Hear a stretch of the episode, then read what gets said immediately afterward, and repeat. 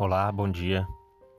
Uma das coisas pelas quais eu sou mais grato por ter o conhecimento do livro de Mormon é porque ele responde às perguntas de nossa alma. Ele responde às perguntas que muitas vezes nós não encontramos algumas respostas ou que não ficam muito claras pelo entendimento e interpretação que alguns têm das demais escrituras, como a Bíblia. E uma dessas perguntas é: o que acontece conosco quando o nosso espírito deixa o nosso corpo né? na morte física, né?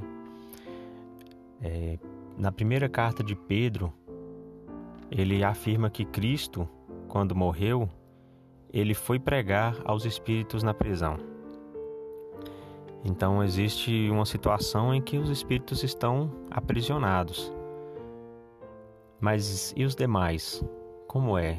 Como essa situação de que a gente muitas vezes ouve de céu e inferno. O profeta Alma, no livro de Mormon, ele deixa bem claro sobre é, o que o, qual é o plano de Deus, qual é a resposta para essa pergunta. Aqui Alma estava ensinando a seu filho e, e diz que isso foi algo que ele teve dúvida, ele questionou ao Senhor e ele recebeu resposta.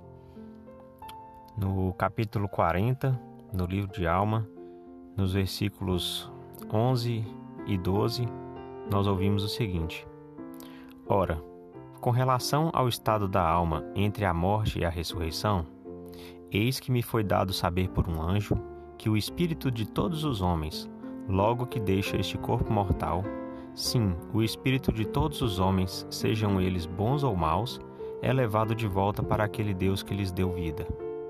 E então acontecerá que o espírito daqueles que são justos será recebido num estado de felicidade, que é chamado paraíso, um estado de descanso, um estado de paz, onde descansará de todas as suas aflições e de todos os seus cuidados e tristezas.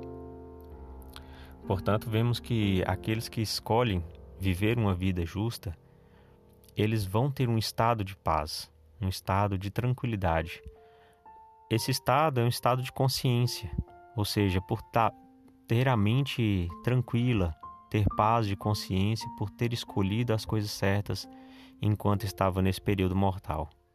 Por outro lado, aqueles que escolhem viver contrário aos mandamentos de Deus, dando mais importância para as coisas que são do mundo, não se arrependendo de seus pecados, eles, pelo contrário, vão viver num estado de miséria, num estado de tormento, num estado de peso na consciência. Portanto, vão se sentir aprisionados por essa condição.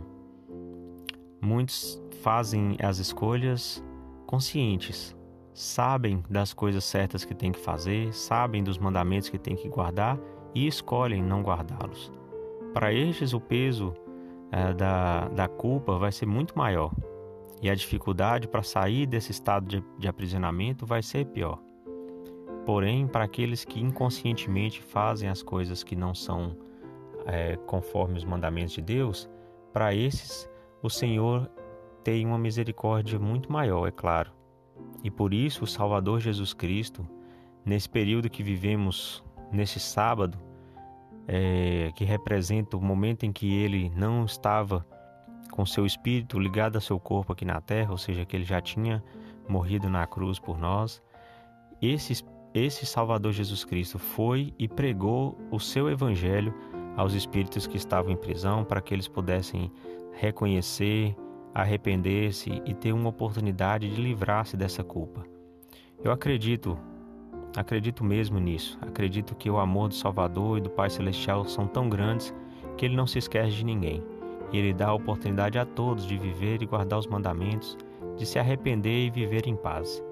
E que após essa, essa oportunidade, essa experiência de, de seja estar no paraíso ou seja estar na, na prisão, nós podemos, ao obedecer os mandamentos de Deus e ao viver a ressurreição que vamos lembrar amanhã, possamos um dia estar com o Pai Celestial em um estado de felicidade sem fim.